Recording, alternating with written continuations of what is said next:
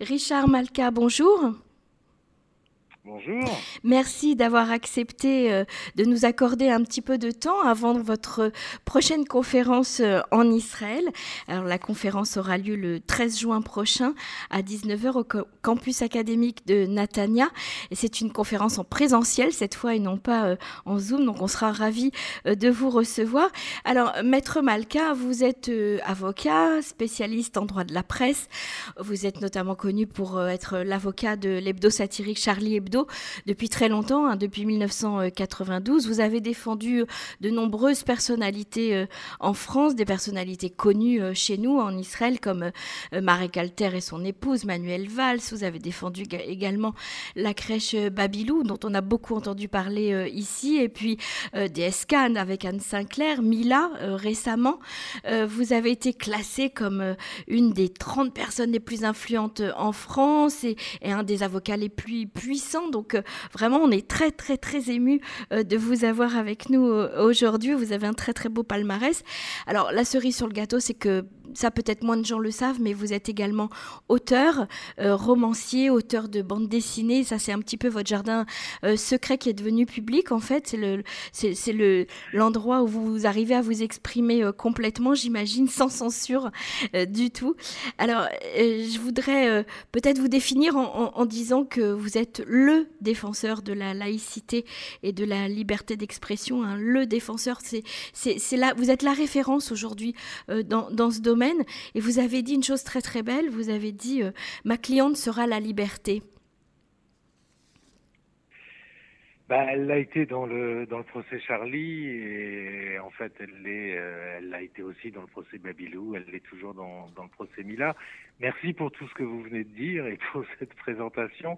Euh, ça m'impressionnerait presque moi-même. je ne sais pas si je mérite ces éloges, mais oui, de fait, euh, dossier après dossier, et parce que probablement ça fait écho aussi à, à ma nature, euh, euh, j'en suis venu à beaucoup défendre la liberté d'expression et, et, ce beau principe qu'est la laïcité. C'est un principe très français qui n'existait que dans trois pays au monde, la France, la Suisse et la Turquie de, de Kamal Atatürk. Malheureusement, il n'y a plus que deux pays aujourd'hui à défendre ce principe qui est pas bien compris, surtout dans les sociétés anglo-saxonnes, mais qui est un principe universaliste, de, qui permet de vivre ensemble mhm. euh, et de vivre vraiment ensemble, les uns avec les autres, pas à côté des autres.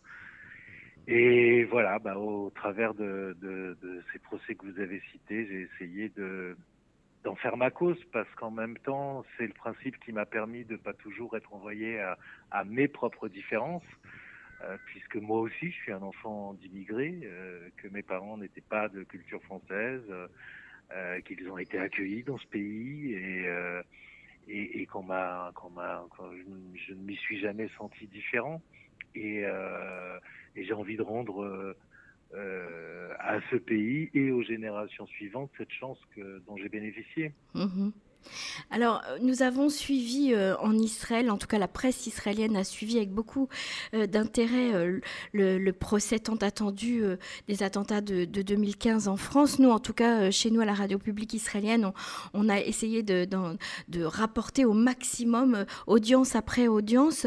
ça a été un procès pas comme les autres, hein, ça a été un procès très important.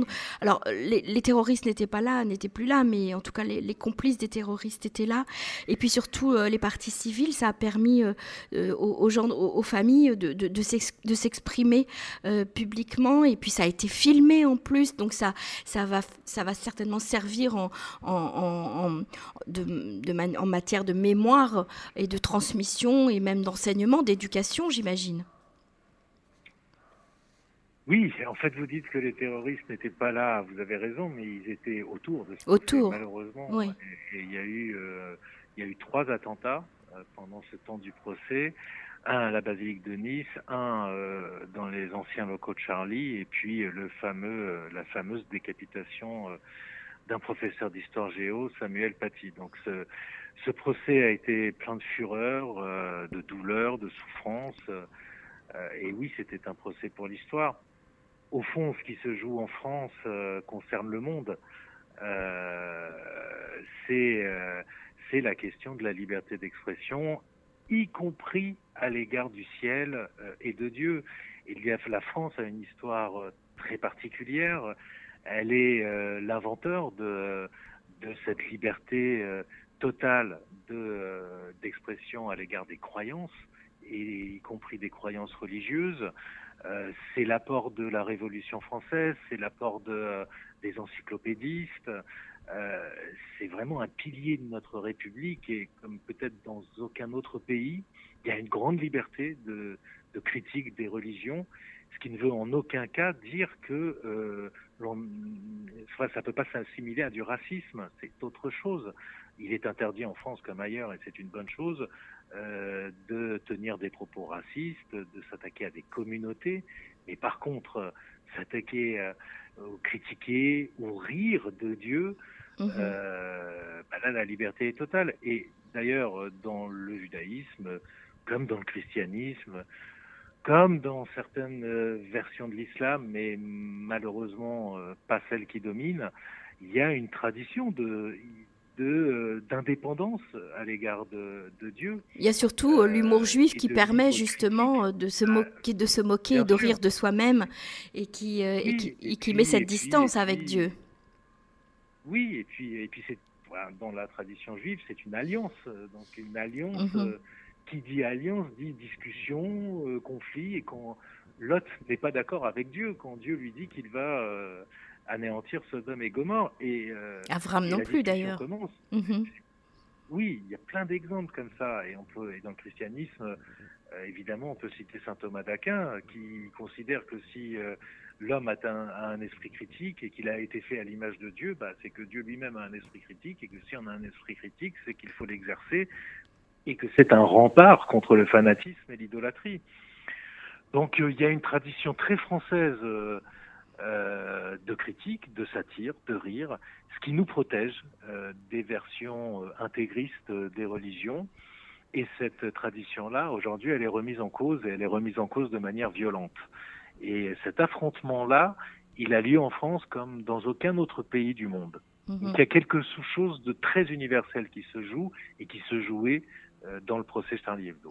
Alors, vous vous doutez bien que nous, en Israël, le terrorisme, euh, on, connaît euh, et on a regardé justement tout ce qui se passait en France à la loupe depuis ces attentats, les uns après les autres, en fait, parce que le, comportement aussi autant de la population que le, le comportement, on va dire, politique est complètement différent vis à -vis du terrorisme. Oui, alors c'est un terroriste qui a une, des racines très très différentes. En Israël, euh, sa source, c'est, euh, ce sont des, des, des revendications territoriales. Euh, c'est pas du tout le cas en France. La source en France, c'est un combat très idéologique. Bien sûr, non, mais le résultat est le même. On, on, on ah, tue des gens. Le résultat, le résultat est le même, c'est la terreur. C'est ça. Alors, euh, je voulais également aborder avec vous le, sujet de, euh, de la libre pensée en France aujourd'hui, parce que vous dites souvent euh, dans les interviews que la gauche, la gauche laïque d'aujourd'hui hein, a trahi, a abandonné la libre pensée en voulant à tout prix défendre les minorités. Vous avez même parlé de cynisme politique aujourd'hui. Alors, c'est très très nouveau ce, discours de la gauche. On n'a on pas été habitué à ça en France. Non, ben malheureusement, on n'y a pas été habitué, mais euh, on est quand même quelques-uns à essayer de le porter. Mhm. Euh, l'idée, c'est qu'effectivement, l'idée laïque euh, est, d'abord historiquement une idée de gauche. la liberté d'expression est, là aussi culturellement, historiquement, davantage portée par la gauche. Or, on constate que euh, la gauche, qui était très très très en pointe sur ces deux valeurs, a peu à peu, euh, à partir des années 90, abandonné euh, ses principes, ses valeurs, ce discours, parce qu'elle était mal à l'aise, en particulier à l'égard de, de la communauté musulmane, et parce qu'elle a assimilé les musulmans aux défavorisés, aux damnés de la terre, mhm. et qu'ayant perdu une assise populaire, euh, une assise ouvrière, euh, et ben là, c'est comme si elle avait tenté de renouveler son électorat en, en substituant les minorités à, à, la classe ouvrière. Et a donc développé, euh, euh, culpabilisé par cet argument de l'islamophobie, euh, qui n'est pas le racisme. L'islamophobie, c'est la peur de l'islam, et on a le droit d'avoir peur de l'islam, on a le droit d'avoir peur du christianisme, du judaïsme, du protestantisme et du bouddhisme, c'est un mhm. droit. En tout cas, de l'expression, l'expression violente peut-être. Absolument. Mhm et, et, et, donc culpabilisée euh, et mal à l'aise, euh, et ben elle s'est mise à, reculer sur tous les fronts, sur le, la question du port du voile, sur la question de l'apprentissage des euh, euh de certains enseignements, euh, sur la question de la liberté d'expression et y compris de la critique de Dieu. Mmh. Et ça a créé un malaise profond dans la société française. Ça n'a pas du tout servi la gauche qui est euh, qui n'est pas vraiment dans une bonne situation dans notre pays, euh, qui a perdu complètement euh, son assise, ses repères, parce que c'est son ADN. En fait, elle a renoncé à son ADN ah oui. Mhm. pour ne pas stigmatiser. La peur de l'amalgame et de... Ouais. Mhm. Exactement. Donc c'est difficile, ça doit être difficile aujourd'hui de, se positionner comme euh, une personne de gauche, par exemple, mais en voulant respecter euh, les, les, valeurs. Ah C'est pas c'est pas toujours facile, ça vous avez raison, euh, mais c'est pas grave. La vie est faite de combats qui mmh. parfois sont, sont, compliqués et c'est pas pour ça qu'il faut ne pas les mener. Bien sûr. Euh, mmh. Donc nous et je suis pas le seul, nous disons que la, la gauche c'est nous. Euh, c'est ça. C'est ceux qui continuons à être dans le avec ces valeurs de cette tradition de liberté. C'est ça. Euh, absolument et, et, à pas se laisser impressionner parce qu'on en vient à, à, des délires de, de, de respect euh, de pratiques qui sont complètement contraires aux traditions de la République, à nos traditions de liberté, à notre tradition républicaine, mm-hmm. et qu'on y perd notre âme et que ça. ne résout rien parce que la, la, population française est viscéralement attachée à, à ces principes et, et, ne comprend pas qu'on ne les défende plus. Alors, en préparant euh, cet entretien, euh, euh, Maître Malka, j'ai remarqué que vous, on ne vous avait pas beaucoup entendu lors de l'affaire Sarah Halimi en France. comment, comment ça se fait? Ah, grand soupir. s'il en est. parce que c'est parce que c'est complexe comme euh, comme affaire, c'est très complexe juridiquement. C'est complexe, euh, y compris euh, d'un point de vue philosophique, comment on conjugue la, la folie et la responsabilité et l'antisémitisme. Est-ce qu'on peut en même temps être fou et antisémite? Mm-hmm. Moi, je crois que oui. mais ça pose, ça pose, ça pose des questions. Euh, et que l'émotion était telle, euh, à un moment, les, les, discours de raison sont pas audibles. Euh, il faut laisser passer du temps. parce que quoi que vous disiez, vous ne serez pas entendu. Et j'avais peut-être un, un, point de vue plus nuancé euh, sur cette question qui est ô combien euh, douloureuse euh, et j'ai pas trouvé le moyen de l'exprimer mmh. parce que j'aurais pas été entendu. Euh, je, je pense pas. il y a bien eu une réflexion personnelle euh, à ce sujet. C'est pas un ah hasard qu'on ne vous a pas entendu. C'était un choix de votre part. Non, certain. Oui, oui, oui. J'essaie de parler uniquement quand je pense pouvoir être compris. D'accord. Alors, euh, revenons à Israël maintenant, puisque vous arrivez euh, chez nous euh, bientôt. quel regard vous, vous portez sur, on va dire, la, démocratie israélienne et la liberté d'expression de, notre pays? Est-ce que vous y comprenez quelque chose? Parce que nous, vous savez, même après 20 ans, on n'y comprend toujours rien. quel regard donc Non, mais alors, ça c'est sûr que de France, l'instabilité politique, l'absence de majorité, le fait que vous en soyez à je ne sais plus combien d'ailleurs, trois ou quatre élections La pour quatrième, euh, désigner voilà, un Premier ministre sans y arriver, ça, ça paraît très étrange parce que nous sommes dans un système qui n'est pas du tout un système proportionnel, ce qui pose d'ailleurs d'autres problèmes.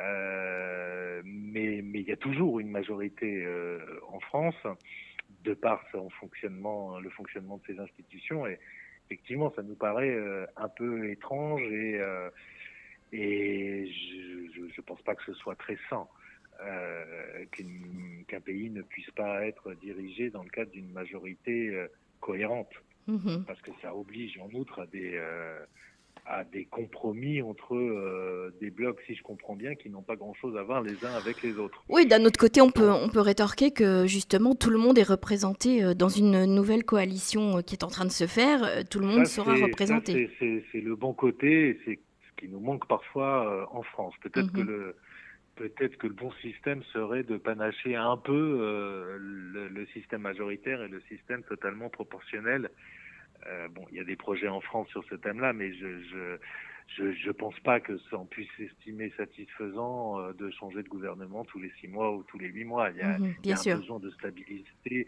face aux enjeux qui sont considérables, qui sont délicats. Et puis pour gérer un pays, c'est très compliqué, effectivement.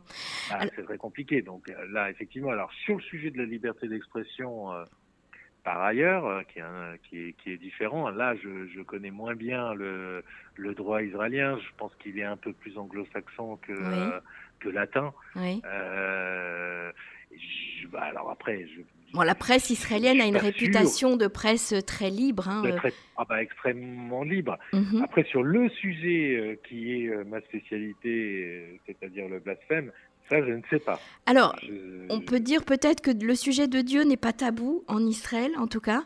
Euh, tout le monde en parle et tout le monde peut en parler librement. Euh, après, euh... suis sûr. La, question, c'est la question du, rire, de la satire, de, euh, des dessins de presse. Mhm. ça, je suis sûr qu'il y a une liberté de parole qui est grande. Mais là, ce qui heurte en, en France, c'est c'est les expressions outrageantes. Mhm. Euh, c'est-à-dire, est-ce qu'on peut aller jusqu'à s'accorder la liberté d'insulter Dieu? Euh, Et ça... Alors ça, c'est euh, peut-être une question que vous allez poser à votre public en Israël la semaine prochaine. Ça peut être intéressant de voir la réaction. je pense qu'en droit, ça doit être possible parce que ça l'est par exemple aux États-Unis, c'est le, mhm. le, fameux premier amendement. Sauf qu'il y a un tabou culturel qui est tel qu'en réalité, ce droit n'est quasiment jamais exercé.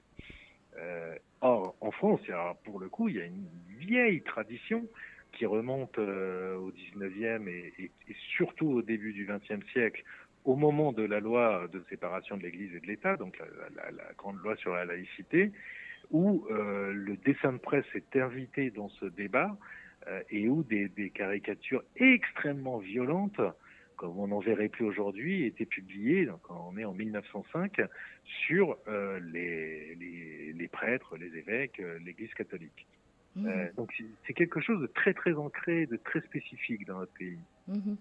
C'est le pays de Voltaire. Bien sûr, bien évidemment. Alors, vous venez souvent en Israël. Hein. Je sais qu'il y a une partie de votre famille qui est venue directement du, du Maroc, qui a immigré chez nous en Israël.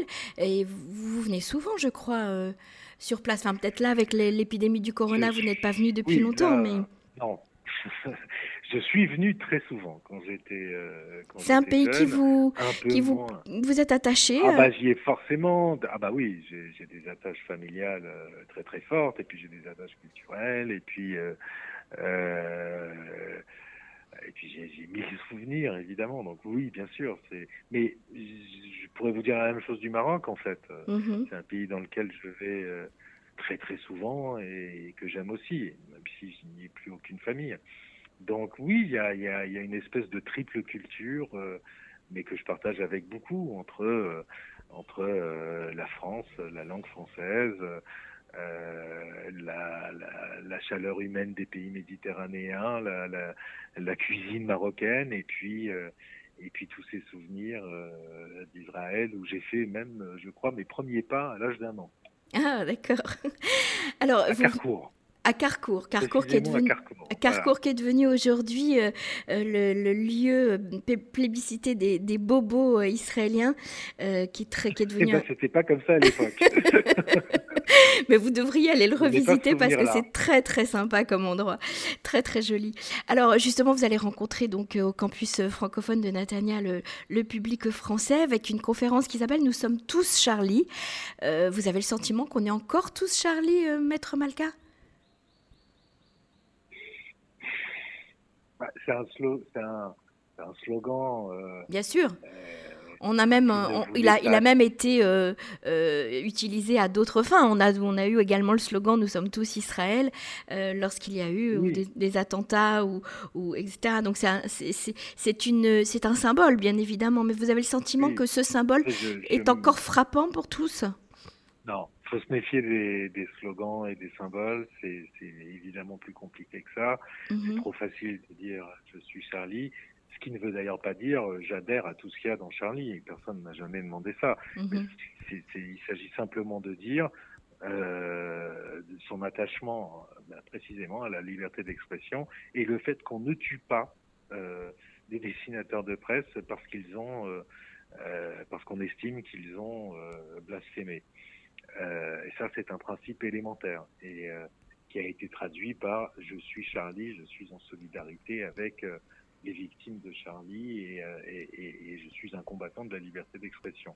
Mais derrière ce slogan, on s'est rendu compte que la situation n'a jamais cessé de se dégrader, en réalité, depuis 2015 parce que la peur euh, a fait des progrès, parce que les ciseaux sont dans nos têtes, parce que le terrorisme, ça fait peur, euh, et parce qu'il y a peut-être trop peu de, de, combattants qui se lèvent pour, euh, pour affirmer, en ayant le courage d'affirmer des valeurs simples, des valeurs de